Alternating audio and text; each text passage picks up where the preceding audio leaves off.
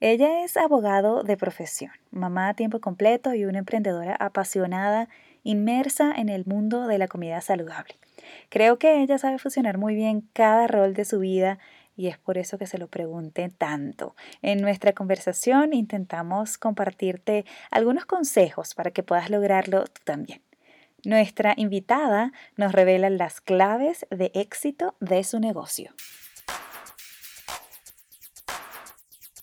Hola, hola, mi nombre es Rosana Hanna, pero todos me llaman Rosy. A partir de este momento estaré aquí con café en mano para hablar de lo que me mueve, es la comida. Espero que a ti también.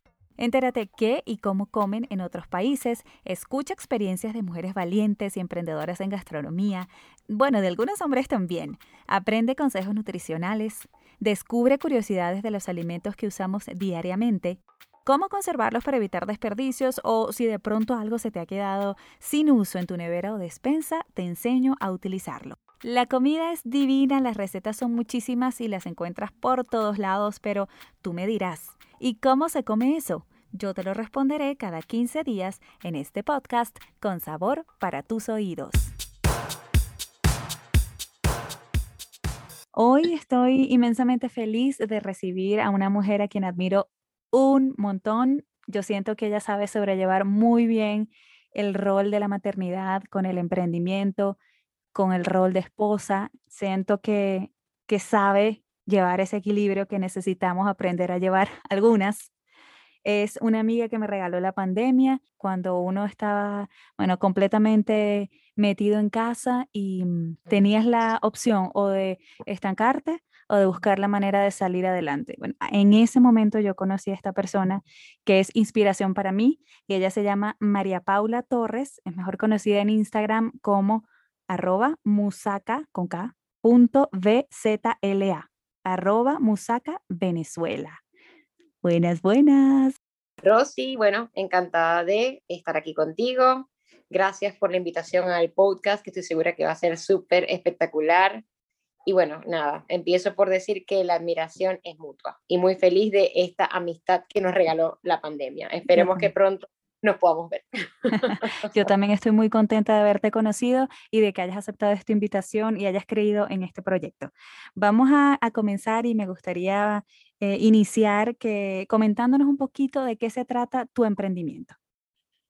Mi, mi emprendimiento se llama Musaka, bueno, ya tú lo dijiste, y se trata de comida saludable. Yo vendo prácticamente comida saludable, eh, variedad de productos, empanaditas, arepitas, lo que son las musaquitas, que son una especie de pastichos low carb a base de calabacín, otros a base de berenjena. También tenemos otra opción que tiene carbo, que en este caso es con plátano. Y bueno, más que todo nos dedicamos a lo que es la venta de comida 100% saludable. Y con ese producto estrella que empezó siendo las musaquitas, estos, estos tipos de pastichos de berenjena, pero ahora creo que le tomó el, ese lugar las empanaditas, ¿correcto? De colores y de sabores distintos. Sí, sí, sí. Nosotros empezamos con la venta cuando iniciamos hace aproximadamente cuatro años y medio, casi cinco. Nosotros empezamos con lo que fue las musaquitas, que eran los pastichos, eran nuestros únicos productos en ese momento. Ya después, bueno, eh, Musaca eh, tuvo un stop bien largo y reiniciamos, pero muy largo, y reiniciamos otra vez el año pasado, justo antes de la pandemia, en enero. Retomamos y empezamos con lo que fue las empanadas, que fueron un éxito total y rotundo.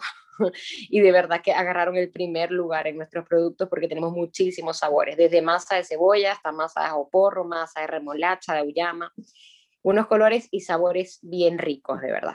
Eso se nota y trasciende en las fotos. Me parece interesante que acabas de mencionar que tú luego de, ese, mm, de esa ausencia de tu, de tu emprendimiento, bueno, justamente iniciaste esta segunda etapa cuando estuvimos en esta situación terrible del inicio de la pandemia, que realmente quedamos paralizados, no sabíamos qué hacer, pero tú decidiste llevar a cabo tu proyecto, eh, darle la vuelta y aquí estás. Y eso es admirable. De hecho, esa es la, la, primera pregunta, la primera gran pregunta, y aunque ya lo dije en la introducción, yo siento que tú sabes compaginar y equilibrar todos tus roles, el de la maternidad, el de, el de la de, esposa y el de cabeza de tu emprendimiento. Siento que sabes darle el switch de off el viernes retomar el lunes y que lo haces muy bien eh, sin, sin descuidar nada y eso yo lo admiro un montón de ti. Dame unos tips, por favor, o danos unos tips. Eh, no, no ha sido un camino fácil, eh, ha sido un camino donde he ido aprendiendo en base a ciertas experiencias, pero poco a poco se puede, con mucha constancia, con mucha perseverancia y con mucha paciencia sobre todo, ¿no? Cuando yo inicié otra vez en enero, yo venía con todo, dije, nada, venimos con todo, ahora sí, y ya después en marzo viene el cierre de todo, eh, no sabíamos dónde íbamos a, a, quedar, qué íbamos a hacer. Y lo que se me ocurrió en ese momento hacer fue empezar a investigar, a estudiar, eh, a leer, a ver qué podía hacer para poder llevar el negocio un poquito más allá a lo que era la parte digital. Y, sin ayuda en mi casa, eh, con Mateo en ese momento chiquito, que apenas iba a cumplir un año, y mi esposo y yo sola, no fue nada fácil, era muy difícil. Aprovechaba mucho las noches cuando él se dormía para yo poder investigar, estudiar, lo que sea, pero eh, hubo un momento en que sí estuve mucho, y me llama la atención que tú hablaste de los fines de semana, como que yo le daba, le doy un, switch a, no, ¿no? Sí. Pero eso es desde ahorita, eso es desde ahorita, ¿no? me tomó un año, eh, más o menos un año aprenderlo, o sea, decir como que ya, tengo que dar un parado. Eh, porque estuve el año pasado día y noche, o sea, era como que trabajando, tratando de buscar ese equilibrio, hasta que un día dije, ya va, yo lo que tengo que hacer es tener una rutina donde ciertas cosas que yo haga eh, o ciertas rutinas para mí sean innegociables, ¿no? Eh, y esas rutinas innegociables era como hacer un poquito de ejercicio, eh, despegarme un poco del teléfono, ya después de las 8 de la noche no estar, sabes, como en el teléfono, eh, investigando, leyendo, tener un horario para atender a los clientes, o sea, eso me lo fui poniendo poco a poco para no desesperarme, ¿no? Porque hay un punto en que te abrumas y necesitas esos stops y pasar como el switch para poder cumplir como madre, como esposa, como cabeza de, un emprendimiento. Entonces, eso yo creo que lo he venido aprendiendo poco a poco. Ha sido un camino de hormiguita. ¿Tú crees entonces que, que, la clave es, por lo que, te, lo que escucho, es como estructurarte un poco más y darle tiempo a, a cada cosa? y, y, no, y, no, y no abusar de él. O sea, si es hasta aquí, ya, pues ya tengo que pasar ahora de, de, emprendedora a mamá y ahora luego voy a dormir. Estructurarte. Es muy, muy, muy, muy importante tener una estructura eh, y, y, tener una, una organización. E, en uno de los cursos que yo, que yo vi, fue una persona que, era, que, que prácticamente se encargaba de la gestión de la estructura del, de tu día, ¿no? Para poder organizarte. Ella decía que cuán importante es anotar en una agenda escrita todo lo que tienes que hacer. Y decir, bueno, yo desde de 7 a 8 voy a desayunar y yo no voy a agarrar el celular mientras desayuno. Yo de 8 a 9 y ella nos recomendó eso y mira que cuando las pocas veces que lo hago, porque no soy de anotar, me funciona muchísimo más que no estructurarme. Y cuando somos mamás, esposas, amas de casa, eh, tenemos que hacerlo, de verdad que tenemos que hacerlo para poder organizarnos. Y cuando te sientas abrumada de trabajo, eh, desconectarte dos días no va a pasar absolutamente nada. O sea, te desconectas y así empiezan a fluir más las ideas, porque nosotras creemos que, que no sé, que si nos desaparecemos dos días de redes, o sea, se va a caer el mundo y la verdad es que no, no va a pasar nada. Más bien van a surgir más ideas y vas a estar mucho más fresca y mucho mejor.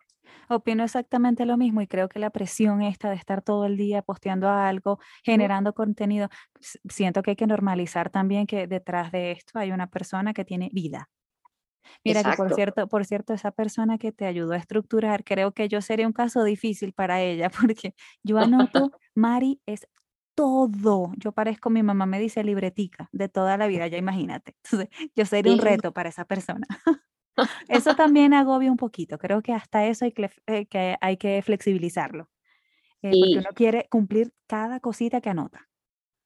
Así, tal cual. Y, y cuéntame, cuéntame otra cosa. ¿Cuál ha sido como la, la, situación más difícil o el reto más grande que te ha tocado em, asumir siendo emprendido, emprendedora? Mira, lo estamos hablando ahorita, ser mamá. Ser mamá siendo emprendedora es un reto. Eh, y, y, más en estos tiempos, ¿no? Porque yo no tengo quien me cuida Mateo. eh, mis, mis, papás no están aquí en Venezuela, por ejemplo, mi suegra trabaja, entonces no puede ayudarme como que todo el día para yo decir, cuídeme Mateo, y, él no está en un colegio tampoco, ¿no? Yo él está conmigo prácticamente 24/7. Entonces creo que el reto más duro para mí es ser mamá en esta situación sin, sin ayuda. Prácticamente mi esposo también trabaja, él me ayuda, por supuesto, ¿no? Pero ambos trabajamos. Entonces sí es un reto no tener ayuda en casa y, y poder llevar un emprendimiento eh, ¿sabes? Y estar como que al 100% dedicada a eso. Para mí, para mí de verdad que es el, mayor reto. Lo comparto, tienes toda la razón. Ah, hablando un poco de, lo que hablamos ahorita, de, esto, de la generación de contenido, de permanecer activa en redes, de siempre estar creando eh, nuevas ideas, hablemos un poquito de proceso creativo. ¿Qué haces, eh, ¿Qué haces para buscar inspiración? ¿Dónde la buscas y cómo logras llegar ahí? a ver, ¿cómo busco inspiración? A ver, cuando, cuando, mira, en Instagram, lo que es Instagram y Pinterest para buscar inspiración son espectaculares. Y también Google, o sea, también Google eh, de recetas, eh, de incluso hasta montajes, ¿sabes? De cómo vas a tomar una foto. Eh, esa es mi, inspiración básica, o sea, lo que es Google, Instagram y, y Pinterest. Pinterest. O sea, sí, y Pinterest. Pero para crear contenido, bueno, actualmente ahorita yo tengo una persona que me ayuda, ¿no? Eh, nos reunimos semanalmente, me dice cuáles son tus objetivos, que me parece muy importante. Eh, nos planteamos objetivos semanales y en base a esos objetivos empezamos a generar el contenido que vamos a crear eh, para esa semana, ¿no? esto es nuevo, esto es nuevo. Yo el año pasado generé contenido prácticamente sola, ¿no? Haciendo mis cursos, hice mi curso con Vero Ruiz, hice dos o tres cursos más con personas de aquí, de Venezuela, que dictaron talleres de marketing, de networking, etcétera. Eh, y ahorita, este año, pues quise profundizar un poquito más porque hay un momento en que tú tienes que buscar a alguien que sepa más que tú, ¿ok? Si quieres llegar un poquito más lejos. Entonces yo dije, este momento llegó, ya yo necesito buscar a alguien que sepa más que yo para yo poder generar un poco más contenido, dedicarme más a mis recetas, dedicarme más a mis nuevos productos y poder tener a alguien detrás de, mi página, ¿no? Pero esto es, o sea, ya después de que tengas como un camino recorrido, no empieza de cero. Eh, y ahora sí, bueno, parto de eso y, me ha gustado mucho tener a alguien que me apoye, ¿no? Eh, eso es lo que he hecho ahorita básicamente para generar el contenido.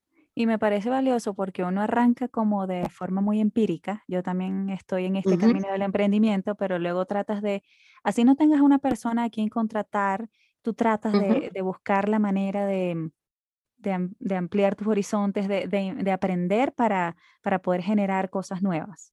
Claro, y es que no precisamente, y disculpa que te interrumpa, es que no precisamente tienes que buscar a alguien que te, que te ayude o pagarle a alguien que te ayude. Si estás empezando, no es necesario.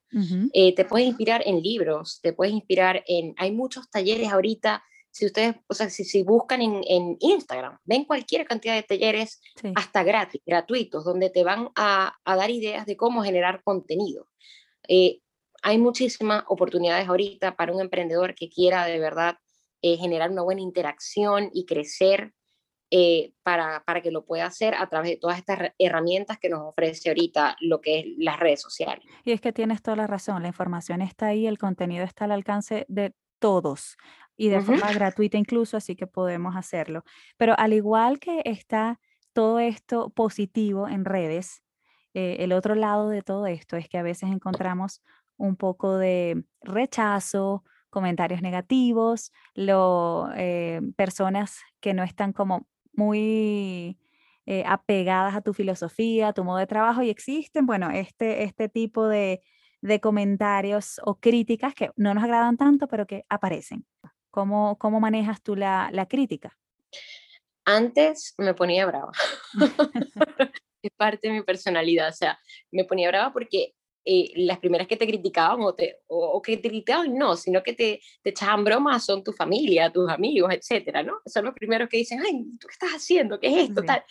Pero ahora no, ahora simplemente ya aprendí a no, a no hacerle caso, eh, a, hacer oído sordo, a decir, yo lo que estoy haciendo, lo estoy haciendo bien, eh, siempre de verdad que eh, a ver, ¿cómo lo digo? Siempre he tratado de mantener mis valores eh, unidos a mi marca y no negociarlos con absolutamente nada. Y como yo tengo mis valores bien, bien definidos y eso estoy bien segura, siempre he sido muy coherente con lo que he dicho, lo que he hecho y todo lo que he posteado en mi Instagram. Siempre trato de mantenerme muy, muy, muy coherente con todo, ¿no? Y de verdad que como yo siento que lo que estoy haciendo, lo estoy haciendo bien y que no estoy haciéndole daño a nadie, ni estoy ofendiendo a nadie, pues simplemente cuando aparecen e, esos comentarios de repente que no me agradan tanto a mí, simplemente hago oído sordo. no le hago caso y ya más nada. Yo sé que, que estoy haciendo bien y que no estoy haciendo ningún tipo de daño. Bueno, y es lo más sano también porque esto, esto va de la mano, o sea, o tu personalidad realmente eh, va inherente a tu negocio, es como, un, como una marca personal, incluso que la tienes inherente ahí, entonces no tienes por qué estar cambiando nada. Pero sí quería preguntarte cómo manejas ese tipo de comentarios que inevitablemente salen. Por lo menos en estos días, y te voy a dar un ejemplo, eh, me pasó algo y, y, no fue una crítica, eh, no fue un comentario negativo, fue más bien una crítica constructiva de una persona acerca de algo que yo dije en mis historias. Y cuando esa persona, yo estaba hablando de, del tema de la alimentación, en ese momento, para, para que sepas un poquito el contexto, él está hablando del tema de la alimentación y de un programa que se llama My Fitness Pal, donde tú colocas todo lo que comes, un diario como que... Una aplicación. Y sí, claro, y desde el punto de vista de otra persona, le pareció de repente ofensivo porque pensaba que yo eh, eh, estaba dijo que eso estimulaba como la parte de los TCA, de, la, de los trastornos de conducta alimentaria. Mm. Eh, y yo, bueno, desde mi punto de vista, yo eh, pensaba que, dije, bueno, no, ¿por qué, va, ¿por qué va a promover un trastorno de conducta alimentaria? Y yo lo que hice fue investigar de una vez. Eh, incluso me he mantenido haciendo una investigación. hablé con una nutricionista experta en trastornos de conducta alimentaria, le pregunté su punto de vista, lo he ido probando yo, hasta el punto de que dije, bueno, ya cuando yo tenga mi punto de vista, yo voy a rectificar lo que de repente yo dije en historias eh, y haré un post, unas historias, pero me he mantenido como en estudio constante de eso para conocer un poquito más del tema y poderlo rectificar más adelante, porque no somos perfectos, también nos podemos equivocar. Para nada, para nada. Y si nos equivocamos es importante asumirlo, pero antes de asumirlo, bueno, tenemos que investigar un poquito, ¿ok? Entonces, bueno, no siempre, hay, hay veces que las personas nos dan críticas constructivas también y también si nos equivocamos, pues somos humanos, errores de humanos y, podemos cambiar nuestro punto de vista. Y aparte no nos sabemos todo en la vida. Y estamos siempre en un constante aprendizaje, eso es válido. Otra cosa que quería consultarte, María, es una persona que, que, se encuentra en este punto de su vida en el que está tratando de emprender en este contexto en el que a veces dudamos muchísimo y pensamos, ¿será este el momento indicado para emprender con todo lo que estamos viviendo? O, o, sí, o voy a darle todas mis fuerzas a este proyecto, ¿qué le dirías? ¿Qué, ¿Qué, tres o cuatro consejos tú le darías a esa persona o que está empezando, o que está en su etapa inicial, o que está ya como pensando, tú sabes, esas noches de emprendedores que uno sueña, sueña, sueña y, está con, con, la idea, eh, con la cabeza maquinando, no, realmente no duermes porque estás maquinando tu idea. Esa persona ahorita que te está escuchando y que está en esa situación, ¿qué le dirías? Bueno, en primer lugar, le voy a decir algo que siempre me ha dicho mi esposo, y, y, que lo he tomado muy en cuenta, que nunca hay un momento perfecto para nada. Si buscas el momento perfecto para algo, nunca va a suceder. ¿Ok? Lo único que tienes que tener son las ganas, las ganas y creer en ti y amor por lo que tú quieres hacer. Entonces eso es lo principal. Eh, después diría que hay que tener mucha constancia, ser muy constante en lo que estás haciendo. Es decir, eh, trabajar día a día por lo que tú quieres y así no te vaya tan bien y no veas eh, los frutos de lo que estás creando inmediatamente, porque nunca es así, los frutos se ven años después, no se ven, no son inmediatos.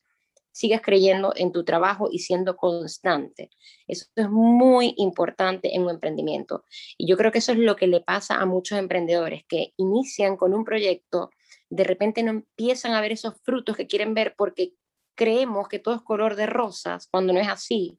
En el camino del emprendedor hay muchas lágrimas, hay muchas frustraciones, a veces nos comparamos, pero es parte de del... Sí, de más, es parte de, del aprendizaje, ¿no? Entonces hay que ser muy constante, creer en lo que hacemos, ser muy perseverantes y hacerlo, mira, con amor y con el corazón. Y si tú crees que lo que tú estás ofreciendo es bueno, pues créelo y, y que no te importe lo que digan las demás personas, siempre persevera por lo que tú quieres. Yo creo que eso es lo más, más, más importante ahorita en un emprendedor. ¿Y cómo se maneja? Y estudiar mucho, por supuesto. ¿Y cómo se maneja esa desesperación? Porque es, es, completamente real. No vas a obtener los resultados que quieres o que tienes pensados o soñados en el momento que tú lo estás pensando. ¿Cómo manejar esa desesperación del emprendedor? Mira, esa desesperación, por eso es que yo siempre digo que debes buscar a alguien que sepa mucho más que tú.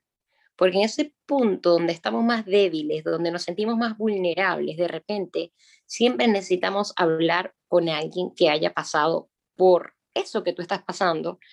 Eh, y en ese momento yo lo, yo lo he manejado así, siempre he buscado a alguien que sepa más que yo y decirle, mira, estoy desesperada, me está pasando esto, no sé qué hacer, hasta que me dicen, ya va, cálmate, cabeza fría, piensa mañana, agárrate uno o dos días de descanso y no pasa nada y retomas, ¿ok? Eh, cuando yo me he puesto así, eh, de verdad que es lo que, lo que he hecho, cuando me entra como ese desespero, ¿no? Eh, y es parte, como te digo, es parte del proceso, es muy normal, es muy normal. Lo, lo, lo que hay que saber es aprender a, sobrellevar, a sobrellevarlo. Así es. Esta conversación, Mari, ha sido súper rica y valiosa, nutritiva para este podcast y para cualquier emprendedor sobre todo emprendedora que está ahí tratando de lidiar, de batallar y de llevar a cabo todos esos roles que queremos siempre llevar de la manera más perfecta, porque así somos las mujeres, así somos las mujeres emprendedoras. Pero antes de terminar esta, esta conversación tan simpática, cuéntame, ¿cómo te ves tú o cómo ves tú tu proyecto Musaka Venezuela de aquí a cinco años? Mira, yo quisiera no solamente estar en Maracaibo, quisiera expandirme eh, por Venezuela, ¿ok? Yo de aquí en cinco años veo una musaca que no solamente esté en Maracaibo, sino que esté en varias partes de Venezuela y, ¿por qué no?, hasta internacional, ¿no? Hasta en Estados Unidos, en Miami, en, en otros lugares. Expandir mi marca, yo creo que ahorita es lo que yo más quiero. es lo que, y, y así lo proyecto, ¿no? Y yo creo que eres, estás capacitada para eso y para mucho más. Yo te veo incluso hasta mm, publicando un libro de recetas saludables, te confieso. Ay, y eso me Yo te veo para muchísimas cosas más porque siento que tienes mucho empuje, que le dedicas un montón y que aparte tienes tu, tu corazón y, tu, y tus valores, que bien los mencionaste, yo los veo impregnados en cada proyecto que tú emprendes y creo que eso es lo que me conecta contigo.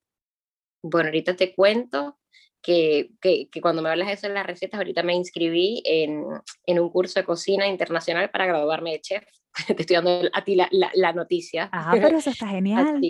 eso está genial, sí, porque siempre hay que ir como, como tratando de buscar como un ir un peldañito más arriba cada vez, ¿no? Así es. Entonces ya yo pensé que ya este año lo que me hacía falta, lo que me hace falta es eso, ¿no? Para aprender más de cocina, de, de, de metodología, de, de todo ese tema, ¿no? Y bueno, casualmente empiezo ya la semana que viene. Ay, qué bueno. Bueno, deseo que sea de mucho provecho y que eso yo luego trascienda a tu emprendimiento, que estoy segura que, que así será. Así es, amén, amén, así será. Te agradezco enormemente esta conversación que ha sido espectacular, Mari. Eh, tu, tu, aporte, tu energía, siempre, siempre es así, siempre, siempre trasciende el micrófono, la pantalla, las historias y es lo que conecta y a mí me encanta eh, haberte conocido y tener esta linda amistad contigo, así que la valoro un montón. Gracias por estar aquí y por creer en este podcast. Ay, gracias a ti, Rosy. Y como te dije, estoy segura que va a ser un podcast que va a tener muchísimo, muchísimo éxito. Y de verdad que estoy infinitamente agradecida contigo y espero que podamos concretar juntas muchísimas cosas más. Claro que sí, claro que sí. Muchas gracias, Mari. Gracias a ti, Rosy. Hasta aquí este episodio de ¿Y cómo se come eso? Recuerda suscribirte y recomendar este podcast. Yo soy Rosana Hanna y me encuentras como Rosy Cocina en Instagram. Si te gustó este espacio o este episodio, por favor deja tu reseña. Nos escuchamos en una próxima oportunidad. Visita mi website www.rosicocina.com para mayor información.